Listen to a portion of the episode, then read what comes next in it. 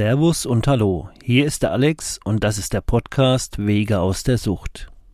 Hier geht es um Sucht, Suchtdruck, Konsum, Konsumkompetenz aufbauen, Gespräche, Interviews und vor allen Dingen Wege aus der Sucht.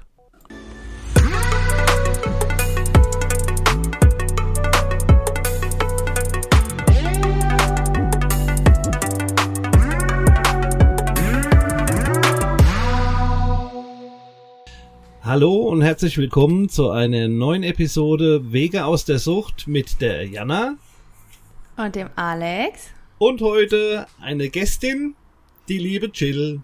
Hi Jill. Hallo. Hallo. Herzlich willkommen. Schön, dass ich da bin. Ja, Freude. Ja. Vielen Dank für die Einladung. Ah, ich freue mich total. Und ja, magst du so das wäre normalerweise so der, der Opener für jemanden, wo, wo man gar nicht kennt. Wir kennen jetzt sehr viel von dir, aber vielleicht ja nicht alle unsere Hörer. Ein bisschen was so grob, wer du bist, wie alt und so ein bisschen was erzählen über dich. Oh ja, da steigen wir direkt, direkt herausfordernd ein. Ähm, also ich bin mhm. Jill, ähm, 25 aktuell, sitze hier in Düsseldorf und ähm, ja, ich bin Coachin für Frauen in und aus Suchtbeziehungen. Das bedeutet, ich arbeite in meiner Arbeit mit Frauen, die in irgendeiner Art und Weise ja, Sucht in ihren Beziehungen erleben, als Mutter, als erwachsene Tochter aus Suchtfamilie oder halt auch als Partnerin bzw. Ex-Partnerin. Genau, das ist so das, was ich tue, mhm. mit vollem Herzen. Mhm. Und das Ganze ist aus ähm, damals eigener Betroffenheit entstanden in meiner Arbeit ist das Thema Co-Abhängigkeit ein sehr präsentes Thema. Ja. Und ähm, ja, darf das heute mit den Frauen tun, in der Gruppe der Lila Herzen und eins zu eins. Mhm. Das hast du jetzt wirklich knackig auf den Punkt gebracht. Also, ja. Ähm, äh, zum, zu Anfang mal eine Frage, oder zu deinem Anfang, ja. ähm, wie sich das entwickelt hat. Du hast, du hast eine eigene Geschichte, ne? Ähm, Genau. Kannst du da ganz grob kurz ein bisschen mehr drüber erzählen? Ja, also ich habe Sucht in meiner damaligen Partnerschaft erlebt. Mein damaliger Partner war oder ist bis heute abhängig von illegalen Substanzen. Und ähm, ja, ähm, ich könnte mir vorstellen, Menschen, die das hier hören ähm, und das kennen aus, äh, ja, also Sucht in der Beziehung zu erleben, das war ein auf und Ab der Gefühle, eine Achterbahnfahrt der Gefühle. Ähm, wir waren oder sind zusammengekommen, als mein Ex-Partner clean war. Oh. Und in der Beziehung ist er dann rückfällig geworden. Und das war dann noch ein Hin und Her. Und ich habe gelitten wie, wie ein Hund, wenn man das so sagen kann. Ähm, und es war für beide eine ganz, ganz ungesunde Dynamik, die sich dann da irgendwann entwickelt hat. Und ich dachte mir immer so, nach der Trennung ähm, würde es dann besser werden, auch wenn mir die Trennung immer Angst gemacht hat. Also das war etwas, wo ich gar nicht hinschauen wollte, aber irgendwann kam es dann doch dazu. Mhm. Und dann durfte ich feststellen, dass es mir nach der Trennung noch viel schlechter ging. Und dort begann dann so dieser, dieser Weg, ähm, überhaupt hinzusehen, dass mir der Begriff Co-Abhängigkeit begegnet ist, den ich vorher ganz, ganz lange für mich abgelehnt habe ähm, ich bin danach selber noch in die Suchtberatungsstelle gegangen und das war so der Anfang. Ich habe mich aber dort wenig gesehen gefühlt als Angehörige, mhm. als Partnerin. Und ähm, dann ist mir relativ schnell auch klar geworden und bewusst geworden, dass meine Familiengeschichte da mehr reinspielt, als mir das vorher bewusst war. Also ich komme auch aus einer suchtbelasteten Familie meine Eltern sind zwar beide nicht ähm, in dem Sinne selbst suchtbetroffen, aber sie sind beide in alkoholbelasteten Familien groß geworden. Ähm, der Vater meines Vaters ist Alkoholiker bis heute, den habe ich auch kennengelernt. Das hat mich sehr geprägt in meiner Kindheit. Ähm, natürlich erst unbewusst. Heute ist mir da sehr, sehr viel bewusst auch klar und ich habe viel aufgearbeitet. Ja. Ähm, und die Mutter meiner Mutter ähm, war Alkoholikerin, die habe ich aber nicht mehr kennengelernt. Sie ist infolgedessen verstorben.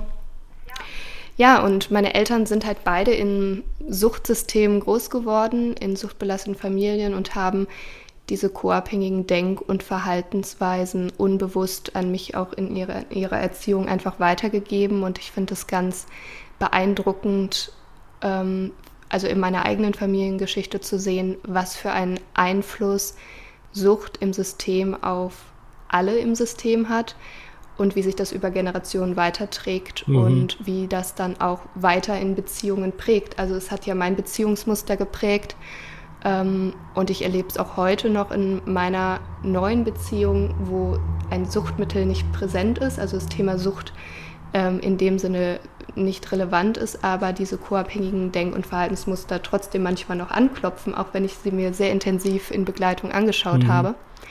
Ja, und das ist so das, was mich fasziniert, was ich auch mit meinen Klientinnen anschaue und worum es letztendlich geht, zu sehen, dass das ähm, auch unabhängig von der Substanz, die irgendwie im Raum ist, ähm, weitergetragen wird. Wahnsinn. Ja.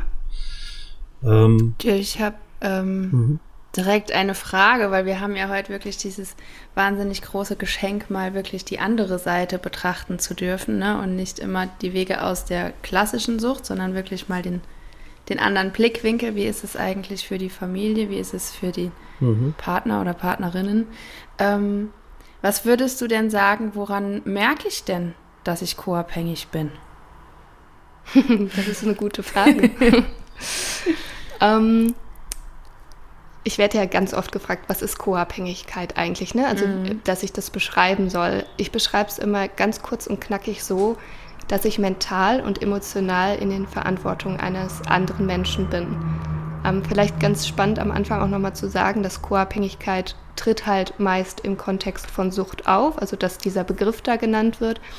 Aber er kann halt auch aufgrund anderer destruktiver ähm, Beziehungsmuster entstehen oder anderen psychischen Erkrankungen, die ähm, nahe Bezugspersonen haben. Ne? Mhm. Also dass ich dann sozusagen mich selbst, also wenn du jetzt fragst, woran merke ich das, ähm, ich würde es so beschreiben, auch aus meiner eigenen Erfahrung, dass ich halt den Kontakt zu mir selbst, zu meinen eigenen Gefühlen, meiner eigenen Wahrnehmung verliere und mental und emotional beim anderen bin. Also gar kein Gefühl mehr da ist, wo höre ich auf, wo fängt der andere an. Mhm. Und das ist einfach eine völlige Verwirrung von der Verantwortung. Also, dass ich auch fortwährend in der Verantwortung des anderen bin, die Verantwortung für die Gefühle übernehme, versuche Dinge ähm, vorwegzunehmen, die Verantwortung für gewisse Verhaltensweisen zu tragen. Und für mich fühlt sich Co-Abhängigkeit taub an, also dass ich gar keinen Kontakt mehr zu mir selber habe und auch so eine tiefe Verunsicherung in mir spüre. Und ja, für mich ist Co-Abhängigkeit auch Isolation, ähm, Schuldgefühle, Scham. Also so ein tiefes Gefühl, irgendwie nicht richtig zu sein und egal was ich mache, die Bemühungen, die ich an den Tag lege, ähm, geben mir immer mehr das Gefühl, falsch zu sein und mhm. einfach so wie ich bin, nicht richtig. Also vielleicht so, ich bin immer so ein Fan davon, das so gefühlt zu beschreiben, weil ich auch die Erfahrung gemacht habe, dass gerade auch in meinem Podcast sich dadurch die Frauen, also ich arbeite insbesondere mit Frauen, aber Co-Abhängigkeit kann genauso auch Männer betreffen, ja. dass sie sich dadurch so spürbar wiederfinden irgendwie. Also das ist halt genau mhm. der Punkt, der mir damals in der Beratungsstelle so gefehlt hat. Ne? Also mir wurden Theorien vorgestellt, mir wurde wurden die drei Stufen der Co-Abhängigkeit vorgestellt, aber ich habe es halt damals noch gar nicht für mich gesehen. Also hätte sie, also sie hat mich ja gefragt, ne, ob ich mich darin wiederfinde in dieser Theorie und ich habe halt gesagt nein, weil es mir gefehlt hat, davon zu hören, wie fühlt sich das eigentlich an. Mhm. Und also es gibt ja auch verschiedene Stadien von Co-Abhängigkeit, es ja auch so weit gehen kann, dass daraus auch eigene psychische Erkrankungen entstehen. Mhm. Das kann selbst eine Suchterkrankung sein, es können aber auch andere psychische Erkrankungen sein, wie Depressionen, Angststörungen, die ähm, besonders häufig sind. Ne? Also ich habe auch Klientinnen, die zusätzlich in therapeutischer Behandlung sind, zum Beispiel auch mit Essstörungen, aufgrund auch des erlebten Kontrollverlusts in der Suchtbeziehung. Das ist ja sowieso eher so ein Prozess halt, ne? Weil es gibt ja nicht den Moment, ja. vorher war nichts und genau. ab da ist es so, sondern das ist ja auch eine Entwicklung, wo du mit deiner eigenen Geschichte auf was reagierst, zwar im Außen, Aber mhm. Das, was halt in dir abgeht, ist dein Verantwortungsbereich. Ähm. Ja, ja, voll. Genau. Und es ist ja auch, ähm, also co-abhängig zu handeln, gerade in der, ähm, im Zusammenleben mit einem suchtbetroffenen Menschen, gerade am Anfang, ist es auch ein in Anführungsstrichen normales Verhalten. Also genau. Also es ist ja in erster Linie erstmal mit einer positiven Absicht. Du möchtest dem Menschen helfen, du möchtest den Leidensdruck auch der betroffenen Person mindern. Und ähm, schädlich wird es ja dann für dich als mitbetroffene Person, wenn dadurch, wie ich das eben beschrieben habe, die eigenen Gefühle, die eigene Wahrnehmung in Frage gestellt wird und in den Hintergrund rückt und halt diese, dieser, dieser Bezugspunkt zu sich selbst fehlt und man sich in so, einer, so einem Hamsterrad wiederfindet, nur mit, mit dem Fokus beim anderen zu sein und sich darum kreist und zu schauen, wie kann ich vermeiden, dass der andere ja Enttäuschung erlebt, negative Gefühle erlebt. Und dafür ist halt gerade der Suchtkontext ähm, bietet sich halt sehr genau. an. Ne? Also ich sage ja. immer so, mein Ex-Partner damals hat halt super da drauf gepasst, ähm, was ich auch an Prägung mitbekommen habe und ich war ja nicht von Anfang an der Beziehung so tief da drin, ja. ne? aber es hat einfach mhm. diese Dynamik bedient und hat sich dann wie so eine Negativspirale halt immer weiter verschlimmert und die Verstrickung wurde halt immer größer zwischen uns beiden. Ja, ähm, ist ein ähm, Prozess halt, ne? Genau. Ja, absolut. Ja? Ja, ich kann es so gut nachempfinden mit dem, was du auch gesagt hast, äh, dass, dass man irgendwann selber eine Sucht entwickeln kann, in, also in einer co-abhängigen Beziehung. Und das ähm, hat bei mir definitiv auch absolut zugetroffen. Ich habe eben jedes Mal wieder, wenn du es erzählst, denke ich mir so, oh ja, und kann so an allem einen Haken machen. ähm, weil ich auch immer wieder so denke, es ist schon Wahnsinn, wie viel das so mit sich zieht. Und dieses, ja. also gerade auch in dem Buch, ne, was du ähm, damals auch bei mir in der Gruppe empfohlen hast, von ähm, Anne Wilson Schief. Genau, Anne Wilson Schief ja. über die Co-Abhängigkeit, die ja auch davon spricht, dass eigentlich ähm, unsere ganze Gesellschaft co-abhängig ist. Weil wir werden ja, also ja. gerade wir Frauen werden ja auch total dazu erzogen. Oder ja. sind dazu Das ist nämlich, worden, wenn ich über das so, nachdenke, ne? ich habe da echt Probleme, so wo fängt das halt an und, und wo hört es auf? Und das, äh, da hängt da irgendwie fast jeder mit drin und ja. Ja, es ist ein ganz komplexes heftig. Phänomen und es ist, ähm, also alleine mal so zu überlegen, ich habe jetzt hier auch aktuell das Buch von Jens Flassbeck zu dem Thema, kann ich extrem empfehlen. Es ist ein Psychotherapeut, der speziell nur mit Angehörigen auch arbeitet und ähm, er benennt halt ganz klar, dass gerade auch in der Suchthilfe dieses, dieses Thema total ja. unterrepräsentiert ist mhm. und unterschätzt wird. Und ähm, ich finde, für mich ist das so ein Sinnbild für Co-Abhängigkeit. Also wenn wir in der Co-Abhängigkeit mhm. sind, stellen wir uns und unsere Bedürfnisse vollkommen hinten an. Also wir sind so quasi gar nicht existent. Und im Suchthilfesystem mhm. ist dieses Thema auch nicht existent. Mhm. Also es wird auch stiefmütterlich behandelt, genauso wie wir uns so behandeln, wenn wir co-abhängig sind. Und wenn wir uns einfach mal anschauen, die Zahlen, wie viele alkoholabhängige Menschen gibt es, ähm, Habt ihr da Zahlen? Das müssen um die, weiß ich nicht, 8 Millionen, 10 Millionen sein. Nee, Quatsch, nicht so viele. Ähm, ich habe auch letztens nochmal nachgeguckt. Ich habe es jetzt nicht. Also wirklich nachweislich sicher. von Sucht. Oder vielleicht guckt ihr es mal nach. Ich glaube, drei Millionen Menschen haben nachweislich aktuell eine Alkoholabhängigkeit diagnostiziert. Das kann schon gut hinhauen. Ja, also die Zahl eben war viel zu hoch. Aber drei Millionen, sagen wir jetzt mal, wenn wir nur auf Alkohol ja. schauen, dann sagt man im Schnitt, das ist natürlich auch nochmal sehr ungenau, aber wenn wir jetzt davon ausgehen, drei bis vier Angehörige kommen mhm, auf einen genau. Suchtbetroffenen. Es können mhm. Kinder sein, das sind äh, die Partnerinnen, Partner, das sind ähm, Geschwisterkinder. Wenn wir das mal hochrechnen, und das ist ja nur auf Alkohol bezogen, dann gibt es noch ganz viele andere Suchtmittel hm. und ähm, auch Verhaltenssüchte und dann auch nochmal der Faktor, dass vieles auch nicht erfasst wird. Es ist halt so eine riesige Bandbreite ja. und das ist jetzt nur bezogen auf Sucht. Ne? Also es, Sucht ist ja letztendlich einfach eine psychische Erkrankung mhm. und Co-Abhängigkeit kann sich halt auch daraus entwickeln, wenn jetzt eine nahestehende Bezugsperson zum Beispiel auch selber Depressionen hat oder eine andere psychische Erkrankung, was äh, verursacht, dass die Person selbst nicht in Kontakt mit den eigenen Gefühlen steht und Verantwortung dort für tragen kann. Und wenn ich in so einem Familiensystem groß werde, erlebe ich dieses Muster und es passt dann halt wieder darauf, wenn ich mir Part, wenn ich in Partnerschaft gehe oder in Beziehung gehe mit Menschen, die das dann auch wieder bedienen. Also mhm. es ist mhm. so ein komplexes Phänomen und das erlebe ich auch jedes Mal mit meinen Klientinnen, ne? Was sich da für Aha-Momente auch auftun, wenn wir uns das Rollenbild der Frau anschauen. Was hat mich, äh, ja, wie hat mich mein Vater, meine Mutter, wie haben sie sich auch in Beziehungen verhalten und auch wie stark uns die Kriegsgeneration mm. dahingehend prägt. Ne? Also in diesem, diesem Rollenverständnis auch und dass die Frau sich hinten irgendwie anstellt mit ihren Bedürfnissen.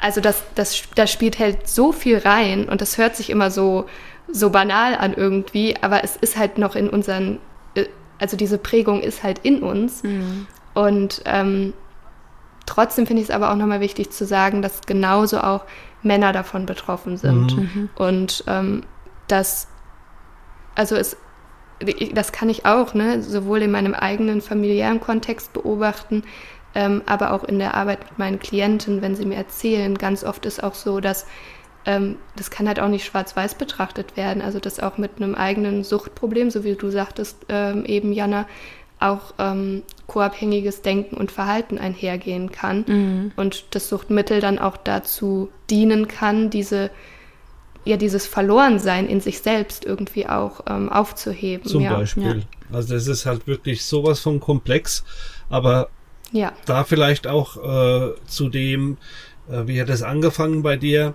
da ist einfach ein Riesenbedarf und wenn man mal so ein bisschen genauer hinschaut, ist es halt erschreckend, wenn man realisiert, dass wir da wie im Mittelalter noch leben und dass da eigentlich, ich übertreibe es jetzt mal, aber so, so habe ich es auch schon gesagt, irgendwie kennt doch keine, äh, niemanden, der nicht mit dem Thema irgendwas hat in seiner Verwandtschaft oder in seinem wirklich nahen Umfeld.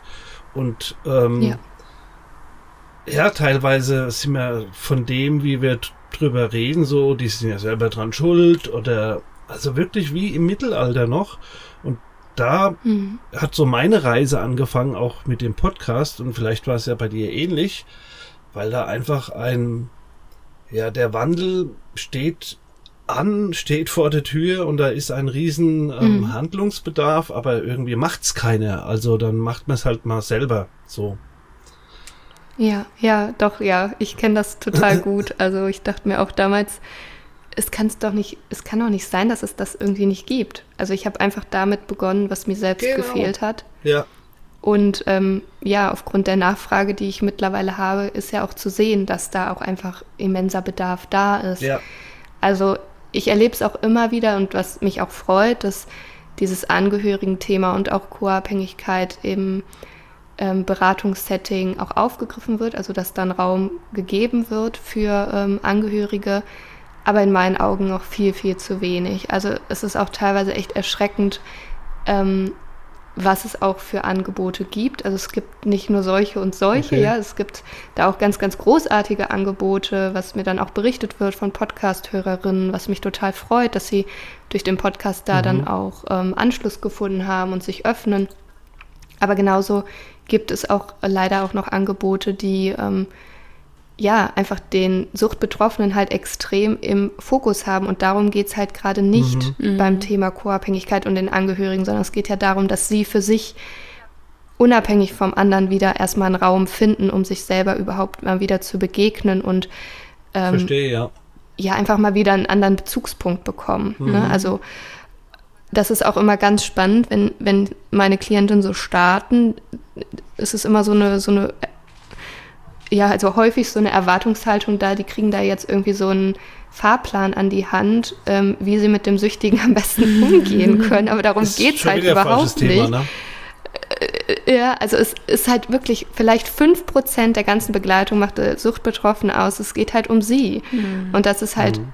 wenn du Monate bis Jahre lang in dieser Verstrickung warst oder das auch von Kind auf nie anders gelernt hast, dass es nicht um dich geht mhm. oder nicht gehen darf, ja, dann ist es total, dann klingt das erstmal ganz krass und komisch und egoistisch auch oft so, ne, vom mhm. Gefühl her, ja, ja. Aber eigentlich ist doch dann so eine, so eine richtige massive Co-Abhängigkeit wie eine eigene psychische Erkrankung, die sich da entwickelt hat, so, oder wie willst du das sehen? Ja, ja, genau. Also wie gesagt, es gibt ja verschiedene Stadien und wenn es aber wirklich so manifestiert ist, dass es dann daraus auch äh, psychische Beeinträchtigungen und auch Erkrankungen folgen, dann ist es, also dann hat es einen Krankheitswert. Ne? Also Co-Abhängigkeit ist nicht als Krankheit äh, eingetragen oder definiert.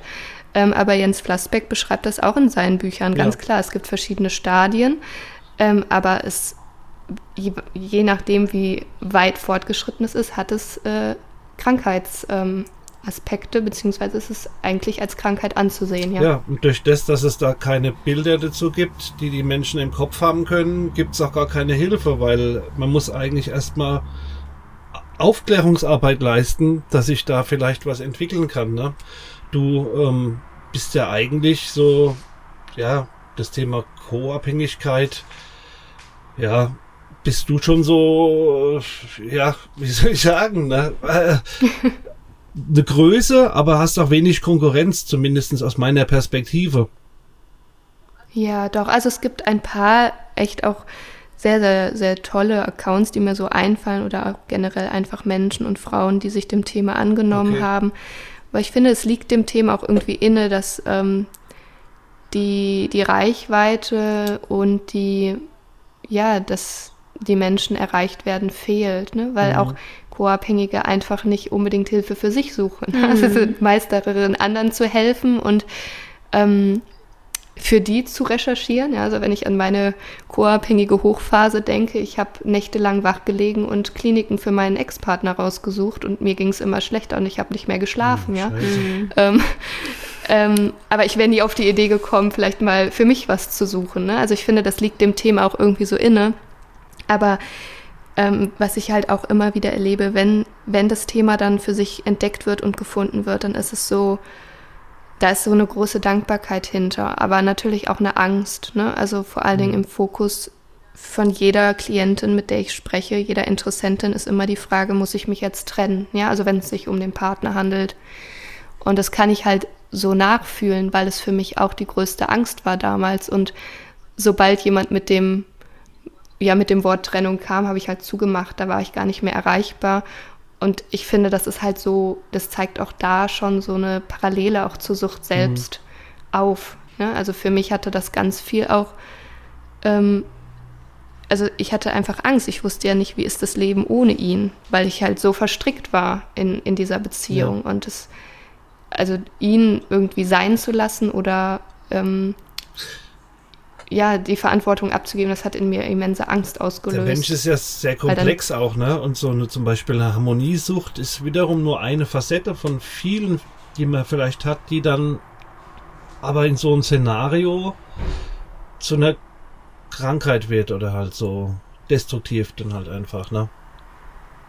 Ja, also Harmoniebedürfnis ist meist, ne, also wenn wir auf Co-Abhängigkeit schauen, co-abhängige Denk- und Verhaltensmuster sehr ausgeprägt und auf dem Weg, oder wenn wir jetzt auf die Suchtbeziehung schauen, wenn da Sucht präsent ist, dann ähm, führt da ja eigentlich gar kein Weg dran vorbei, diese Harmonie zu sprengen, ja. Also wenn jemand von Sucht betroffen ja. ist, dann wird sich das ja nicht in Harmonie und in Watte auflösen lassen, ja. ähm, sondern es, es, es führt ja der Weg genau dadurch, unangenehme Gefühle aushalten zu müssen, jeder für sich selbst. Mhm. Und in der Co-Abhängigkeit wird ja genau das irgendwie versucht zu verhindern mhm. oder ähm, kann auch nicht ertragen werden. Also ich habe heute noch, ähm, obwohl ich für mich sehr klar bin und auch sehr bei mir bin mit meinen Gefühlen, manchmal gibt es Momente mit meinem heutigen Partner, wo es mir so unfassbar schwer fällt, meine eigene Meinung jetzt ähm, zu äußern und auch bei mir zu bleiben, weil ich merke, das löst das und das beim anderen aus. Mhm. Und dann zu differenzieren, bin ich jetzt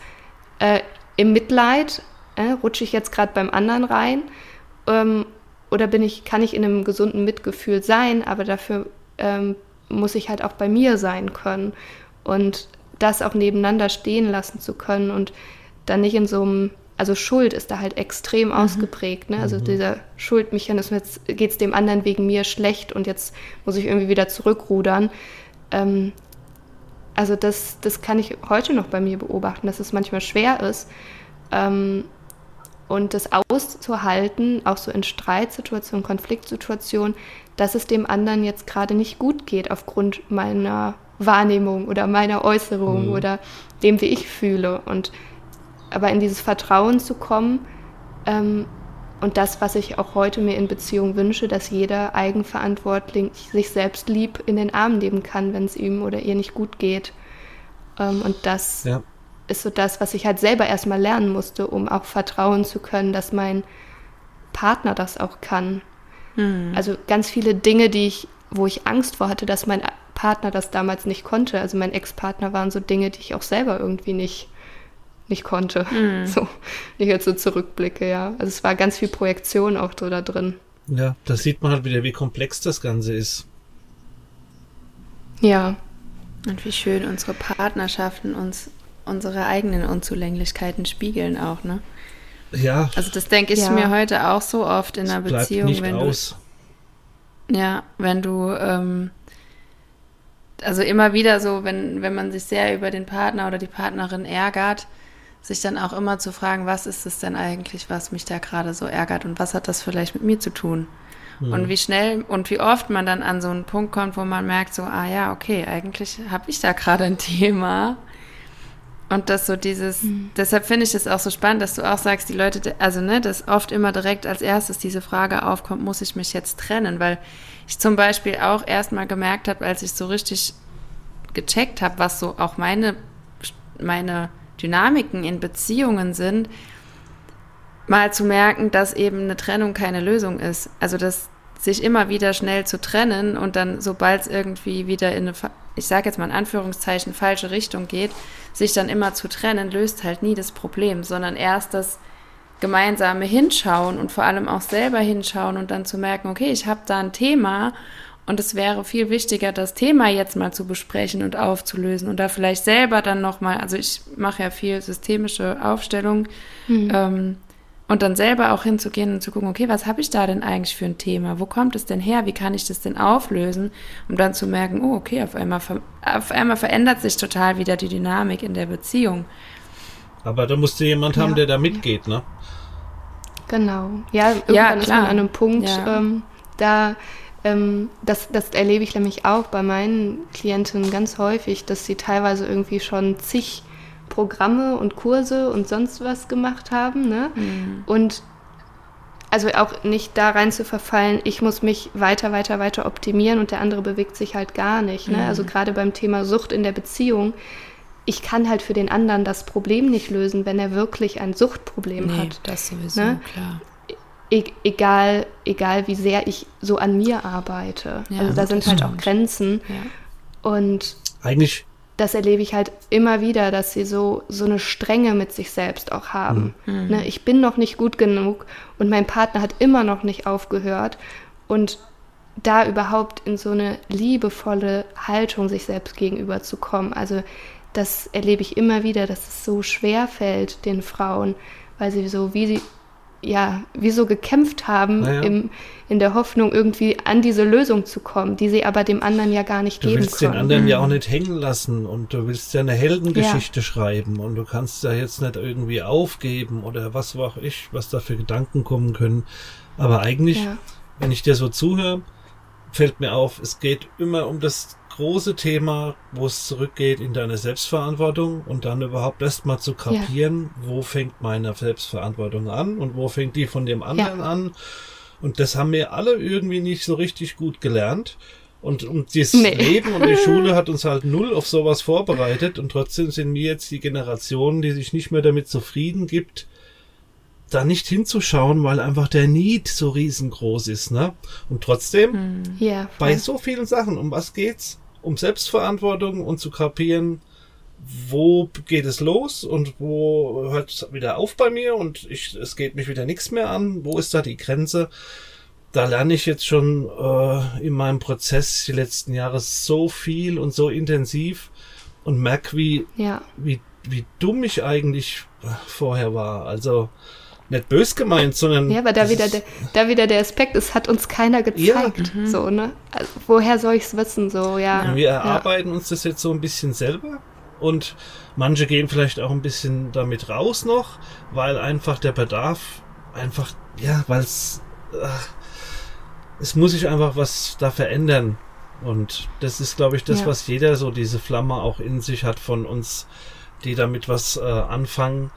Ähm, die Zeit ist sowas von überreif, dass es eben morgen nicht mehr so ist, wie es gestern war. Hm. Ja, total. Ja. Ich würde gerne nochmal auf diesen Aspekt der Trennung eingehen. Mhm. Ähm, gerne. Weil es war auch, also es war ja einmal das, was mir so Angst gemacht hat. Und es ist aber auch das, was mir in der Beratungsstelle damals begegnet ist. Ähm, oder diese Nachfrage oder diese Idee, ja, vielleicht sollten sie sich einfach mal trennen. So, ne? Also, dass das so die Lösung ist. Es ist halt nicht die Lösung, sondern diese, diese Denk- und Verhaltensmuster, die lagen mir auch früher schon inne. Mhm. Ähm, ich habe das auch in anderen Beziehungen ähm, so gelebt. Nur war halt das Thema Sucht da nie präsent. Mhm. Ähm, und ich beschreibe das immer so, das Thema kommt dir so oft in deinem Leben, so lange kommt dir das mhm. äh, entgegen, bis du es halt checkst. So, und mein Ex-Partner damals, der war halt offensichtlich äh, stark äh, ja abhängig, ja, suchterkrankt.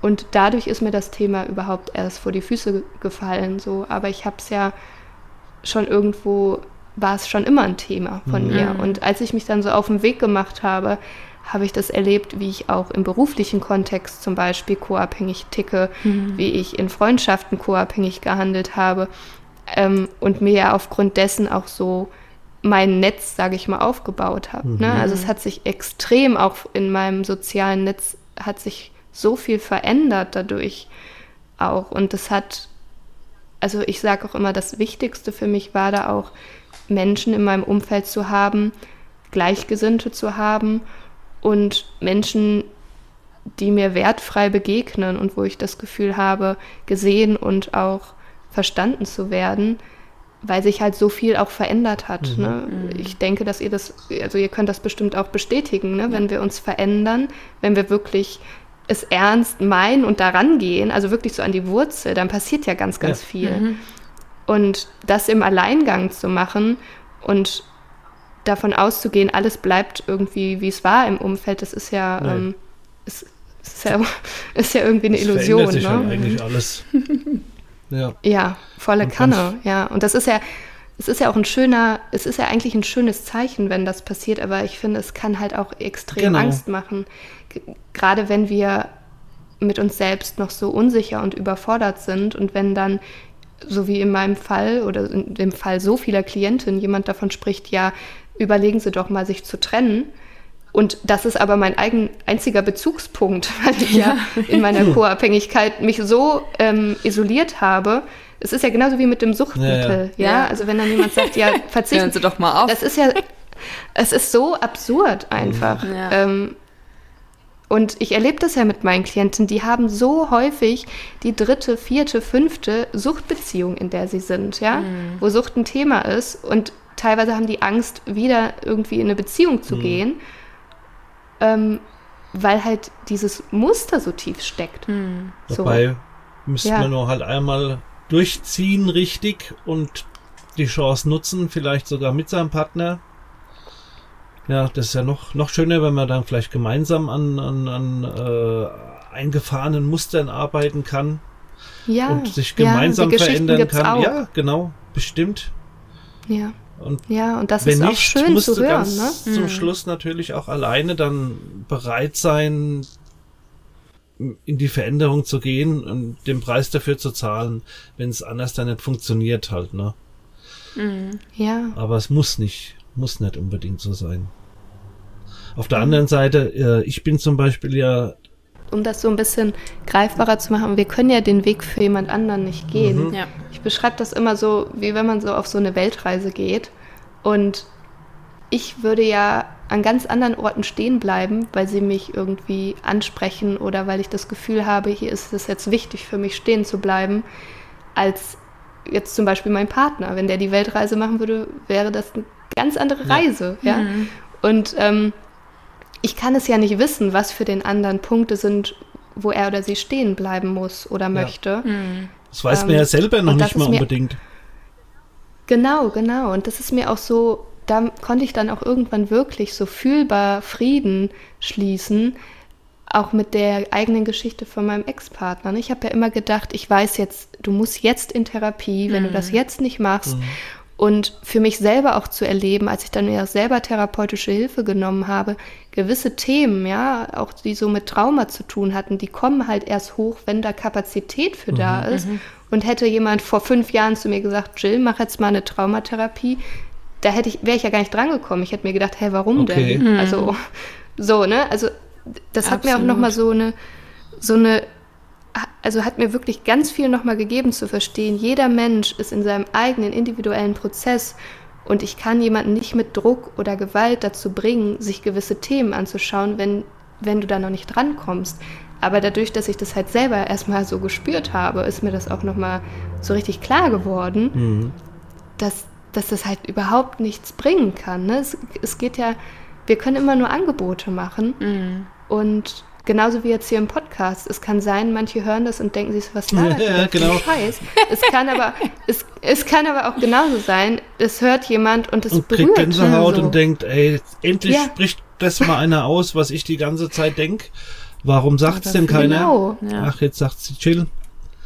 Ja, das, ist, ja, das sind genau. Resonanzen, genau. so, so, so, so, das hat uns halt auch bei ne, keiner beigebracht, wie das Leben so fließt und funktioniert. Aber es hat ganz viel mit Resonanzen zu tun und jeder hat seine eigene Perspektive halt, ne? Und das ist ja das Schöne. Die Reise wird es nie ähm, zweimal gleich geben. Mhm. Und ja, das gehört halt dazu. Aber das sind lauter so Sachen, wo wir uns jetzt halt das selber so ein bisschen beibringen müssen, wie wir uns artgerecht behandeln. ja, auch ja, selbst genau, artgerecht behandeln, so. Teilweise. Schön, dass. Ja. es ist schön, dass du das genauso nennst, weil das sind meine zwei liebsten Kinderbücher über wie, ähm, wie man Kinder großziehen kann. Aha. Und die heißen tatsächlich artgerecht, weil die ähm, ah, mir fällt jetzt gerade der Name wieder nicht ein, aber Nicola, Nicola irgendwas, ähm, nämlich sagt, wir, wir kümmern uns den ganzen Tag darum, wie man Tiere artgerecht hält, mhm. aber niemand spricht darüber, wie man Menschen eigentlich artgerecht ja. großzieht.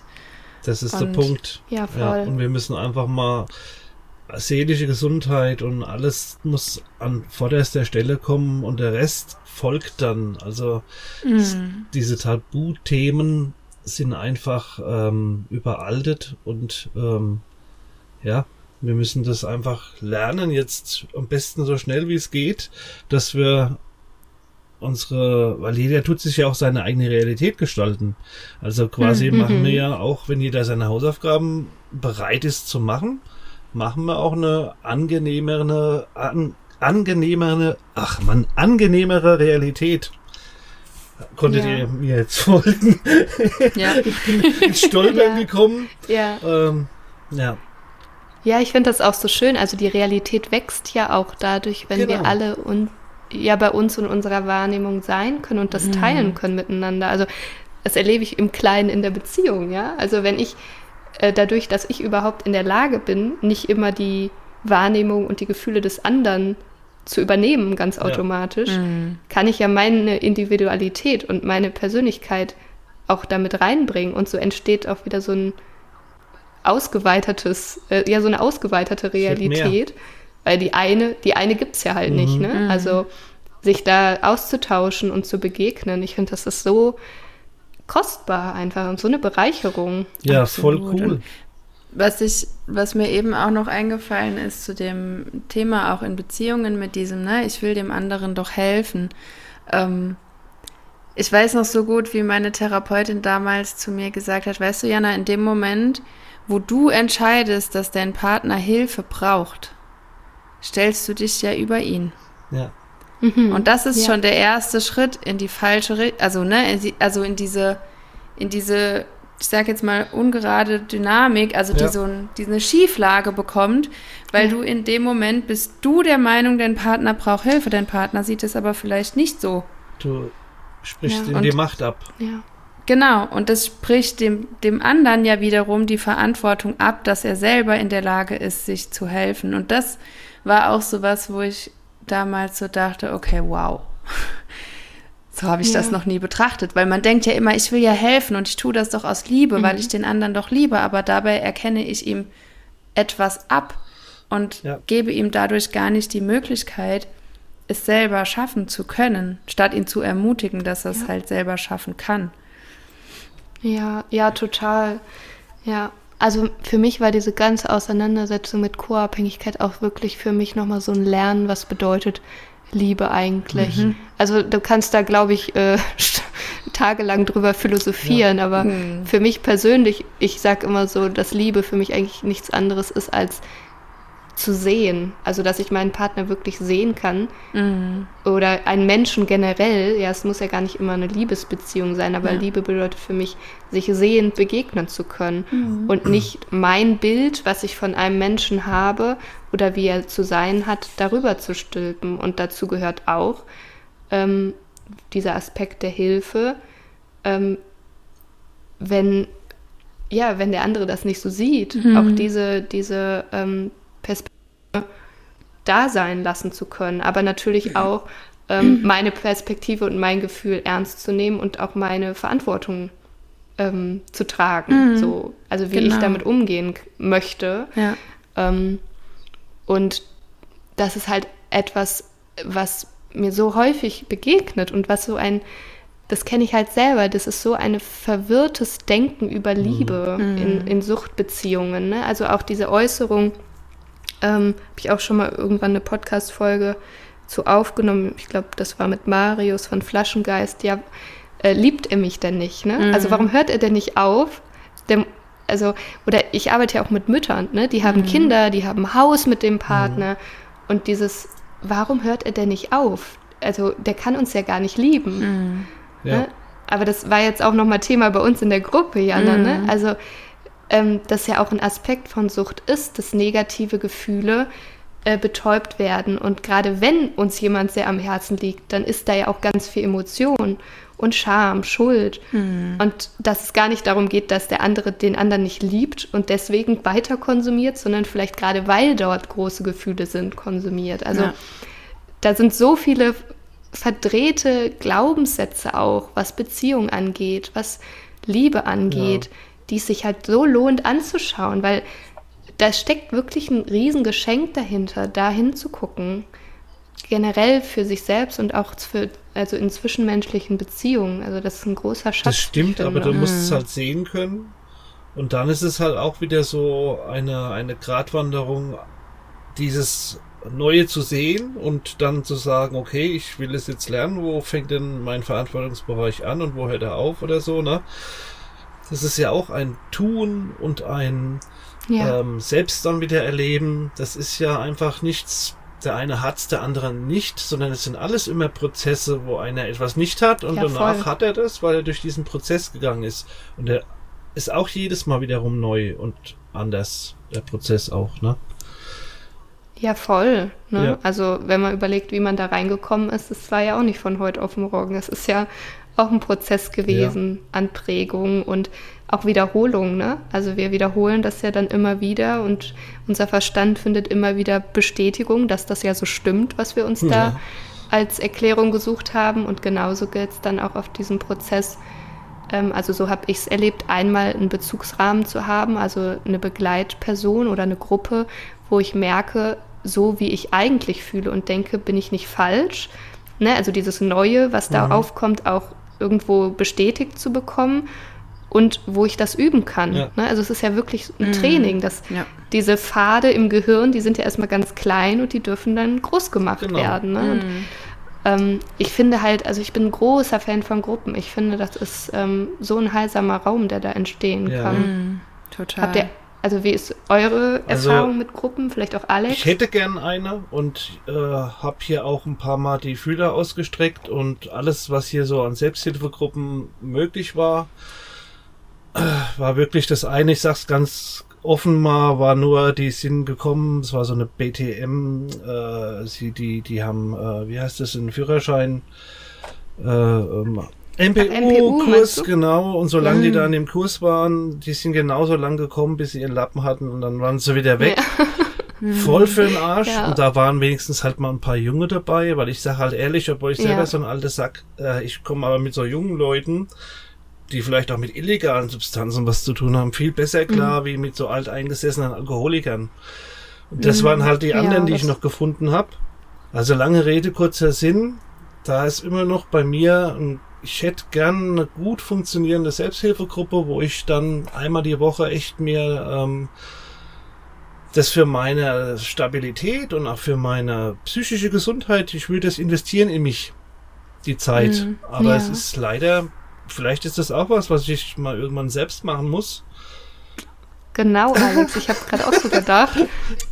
Wenn es noch keiner geschissen bekommen hat, dann ja, halt selber machen. Ja, es entwickelt sich vielleicht dahin, ja. Ja, ja.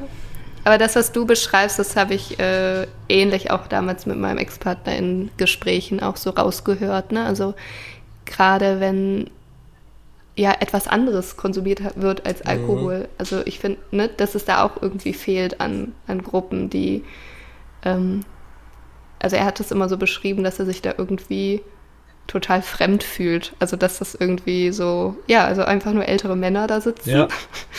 und ähm, die das gar nicht so richtig also er hat sich da auch nicht gesehen gefühlt. die auch Kontext. gar nicht gelernt haben, wirklich über Gefühle oder sonst was zu reden.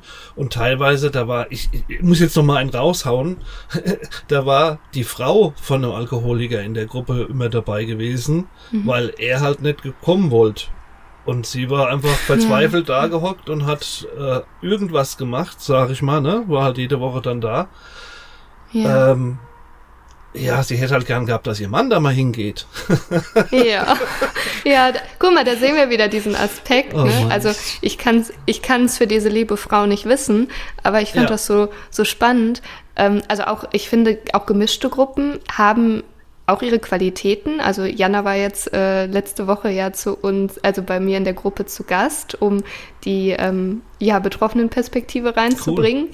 Und davon kann halt auch super viel gelernt werden.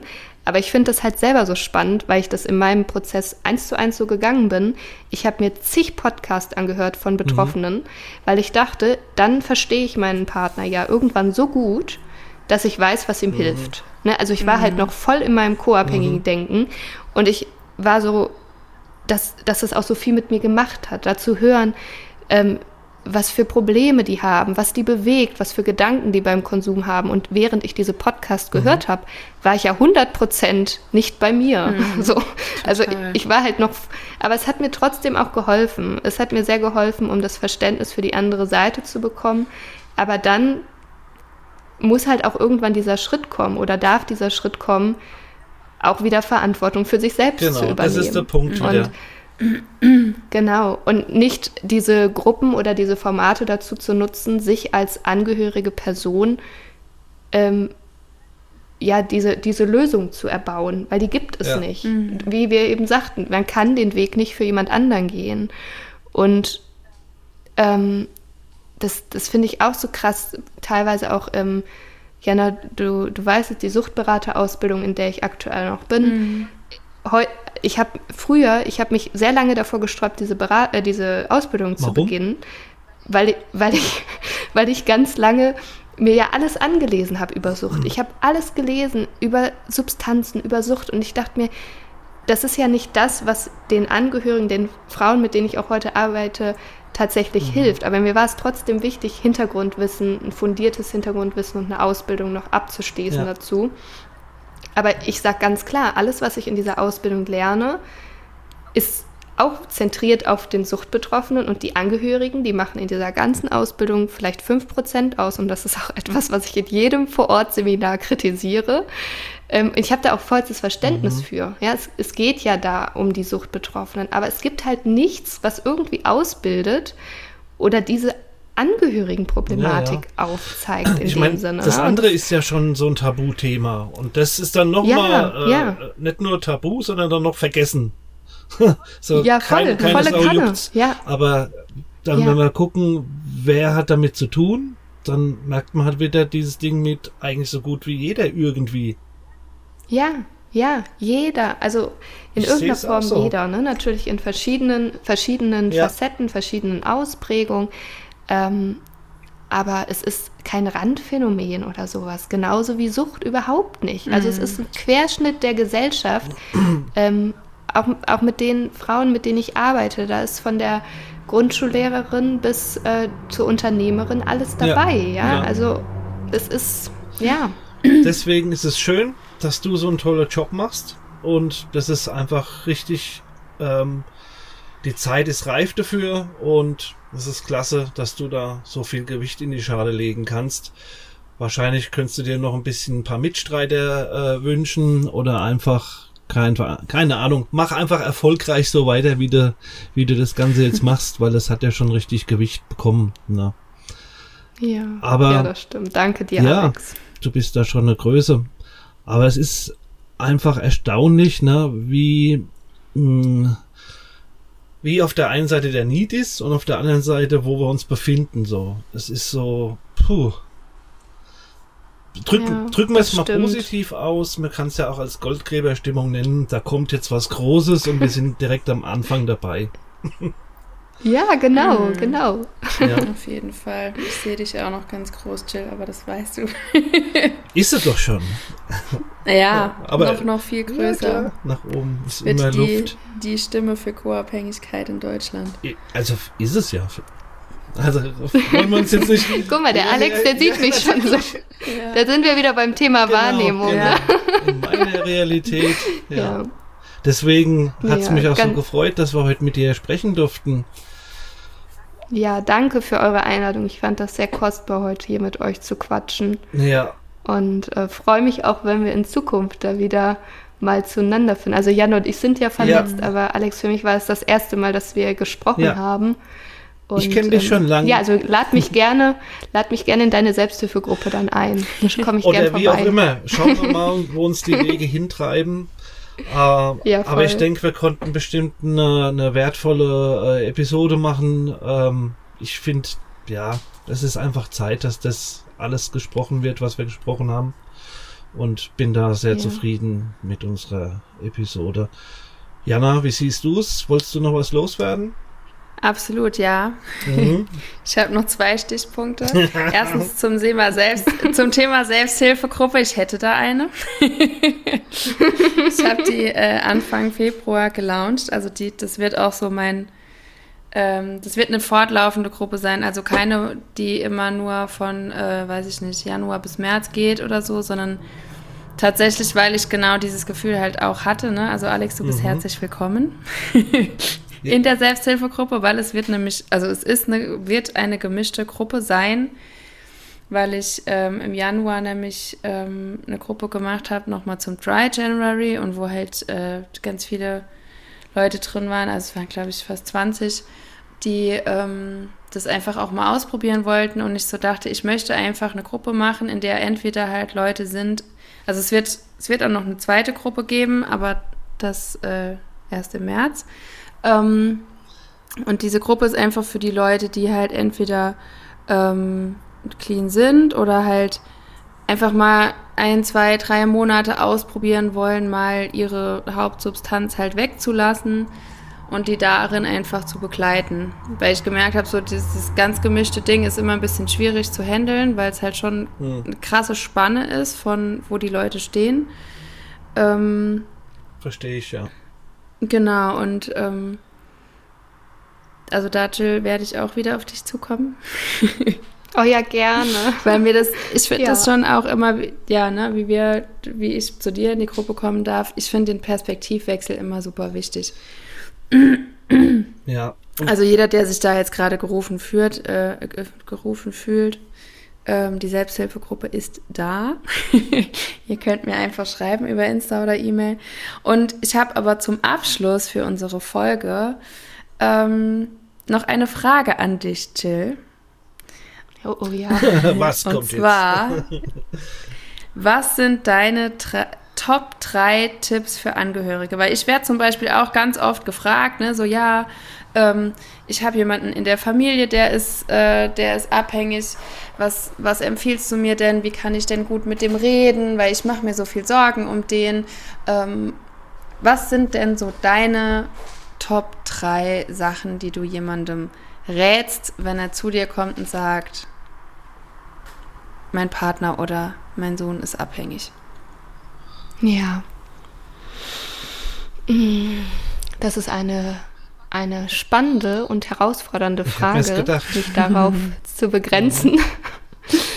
ähm, generell bin ich kein Fan davon, Tipps zu geben oder Ratschläge. Oh, cool. Ähm, aber dennoch versuche ich so jetzt dennoch versuche ich jetzt hier einmal ähm, mir jetzt einfach mal das zu schnappen, was so spontan aufkommt. Das erste wäre, schaff dir Raum für dich. Mhm. Mhm. Und das, was entsteht in dem Raum, wenn du Raum für dich schaffst, schreib das auf oder irgendwie halt das fest für dich und einfach mal gucken. So, das wäre, glaube ich, was. Und es klingt so, es klingt so banal und ich weiß, wie schwer das ist. Ähm, ich würde sagen, das, was wirklich hilft im Kontakt mit dem anderen, ähm, ist, also für mich ist es halt dieses, das, was wirklich hilft in Beziehung, ist ein Mitgefühl. Und es kann halt nicht entstehen, wenn ich für mich selber kein Mitgefühl habe. Deswegen dieser erste mhm. Punkt, schaff dir Raum und schaff dem, was aufkommt, wenn du dir Raum schaffst. Irgendwie schreib das auf oder halt das fest. Such dir Unterstützung, also schaff dir auch Kontakte, schaff dir Austausch mit Gleichgesinnten, unabhängig von deinem Familiensystem. Also vielleicht ist das eine steile These, aber ich würde sagen, dass das Familiensystem mhm. der schlechteste Ratgeber ist, wenn es darum geht, aus der Co-Abhängigkeit mhm. rauszukommen. Das sind, eher, das sind die also, Themen geboren. So, ne? genau, also wirklich unabhängig von den Kontakten, die du in deiner Familie ja, hast verstehe. oder Freunde, sondern schaff dir, schaff dir einen Raum, wo diese emotionale Verstrickung einfach nicht gro so groß ist. Und ähm, das ist ja das Tolle, Entschuldigung, in so Gruppen, wo du einfach deine Geschichte ja, genau. da neu schreiben kannst und kannst dich genau. in was unterstützen lassen, wo andere ja gar nicht kennen, weil du es gerade erst entwickeln willst. Das ist ja, die Riesenchance ja. halt, dieses weiße Blatt Papier. Ja. Und was ich noch sagen würde, also es ist ja jetzt ja ganz spontan rausgegriffen. Ich habe mir da noch nie Gedanken drüber gemacht, weil das mhm. individuell irgendwie ist. Aber ich würde, glaube ich, noch sagen, dass ähm, was so ein bisschen in die Richtung geht, was wir vorhin hatten, du kannst den Weg für den anderen nicht gehen mhm. und lass ihn oder sie nach seinem Ermessen den Weg finden aber mach nicht alles mit. Also schau, wie es dir damit geht. Mhm. So. Ja. Ja, also das ist jetzt so das ähm, und es ist ganz sicher nicht vollständig. Ich habe es jetzt einfach nur so ganz spontan, mein, spontan aber gesagt. Aber und spontan, vielleicht enttäuscht das nee. jetzt gerade.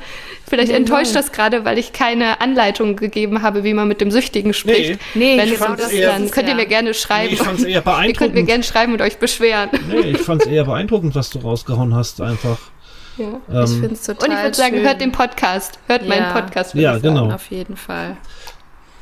vielen, vielen Dank. Ich finde es total wertvoll, weil es ist ja genau das, ne, was halt eben nicht passieren wird. So, es wird dir keiner eine Anleitung geben, so und so und so musst du reden und das und das und das musst du tun, sondern du musst für dich lernen, wieder zu sorgen. Ja. Also bin ich auch der Meinung. Ja, es ist also, eine Reise und ja. du lernst dich auch neu kennen selber und checkst, ja. wo ist mein Verantwortungsbereich und wo ist das von dem anderen. Ich finde, das ist schon ein Riesenthema an sich. Wenn sich so mhm. die Dinge eingefahren ja. haben und man agiert aus, man weiß sich ja selber gar nicht bewusst, wo kommt denn das Ganze her. Du hast immer ein gutes ja. Gefühl, du meinst es gut, ja, aber eigentlich kommt es vielleicht aus der Angst, äh, den anderen zu verlieren und dann allein zu sein oder so. Ja. Aber so tief musst mhm. du ja mhm. erstmal, da muss man sich halt auf den Weg machen und das ist vielleicht auch was, wo man von Anfang an akzeptieren kann. Das Ganze ist einfach ein Prozess. Du wirst es nie gepackt haben, aber auf der anderen Seite hast du auch nicht den Druck, äh, du kannst einfach im Prozess bleiben und dann machst du jeden Tag so, wie jeder Tag halt ist, wie, wie es kommt und geht.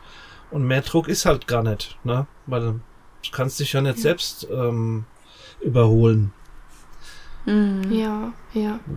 Ja, mir, mir ist gerade nochmal so ein Anliegen, weil du das auch gerade gesagt hast, Alex, dass es sich lohnt, in diesen Prozess zu gehen.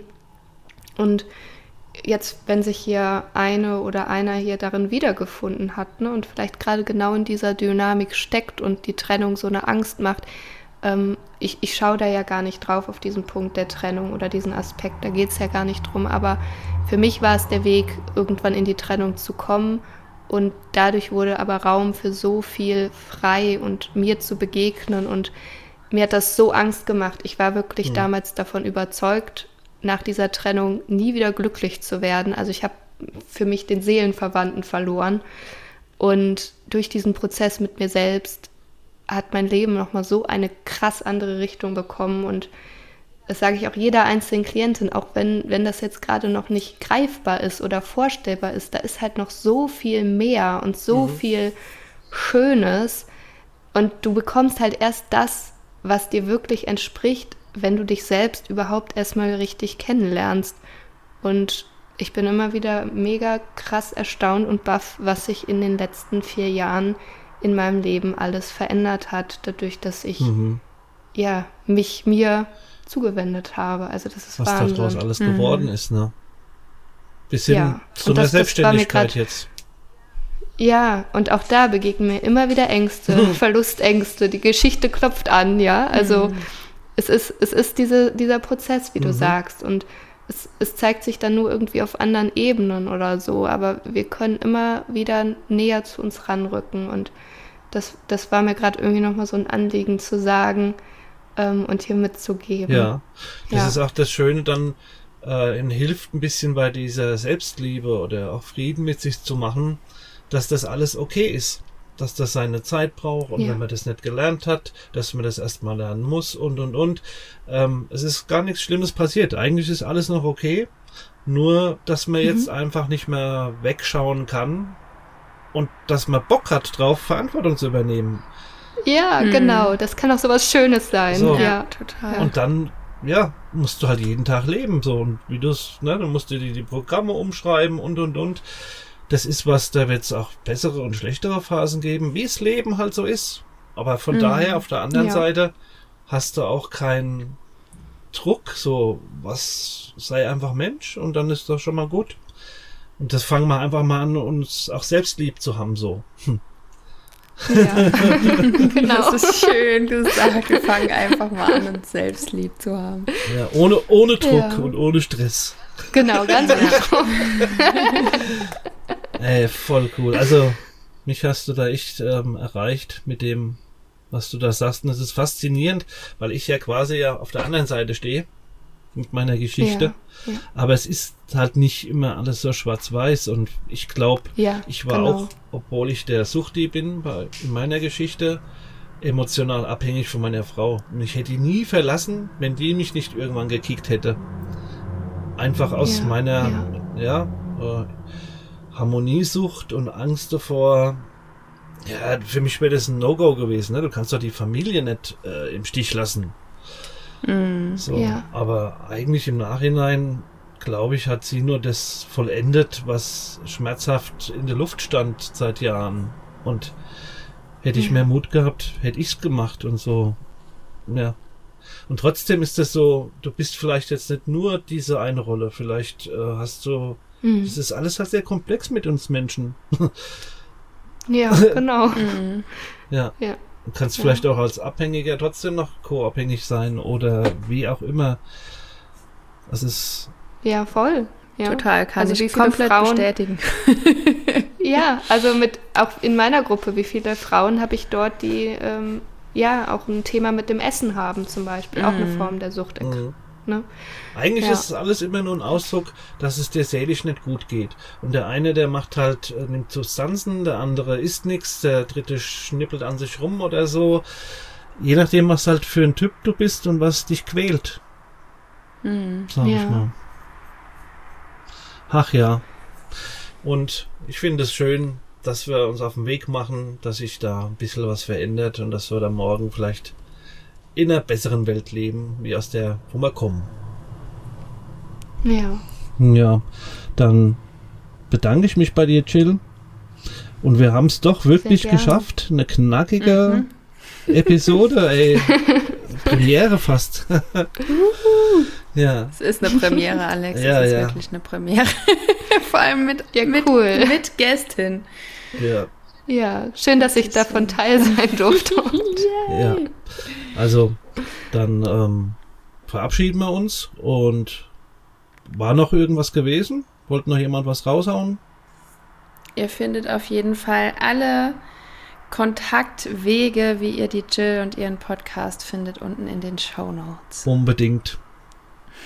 Sehr gerne. Scheut euch nicht und nehmt Kontakt auf. Ihr werdet es sicher nicht bereuen, das denke ich mir. Kann ich Bisher hat keine bereut. Da bin ich mir auch sicher. Da lehne ich ja. mich jetzt auch mal ja. aus dem Fenster. So wie wir es heute auch nicht. Zu. So wie wir es heute auch nicht bereut haben. Ja, dann in diesem Sinne. macht's gut. Ciao, ciao. Ja, macht's gut. Vielen, vielen Tschüss. Dank. Ciao, ciao. Ciao.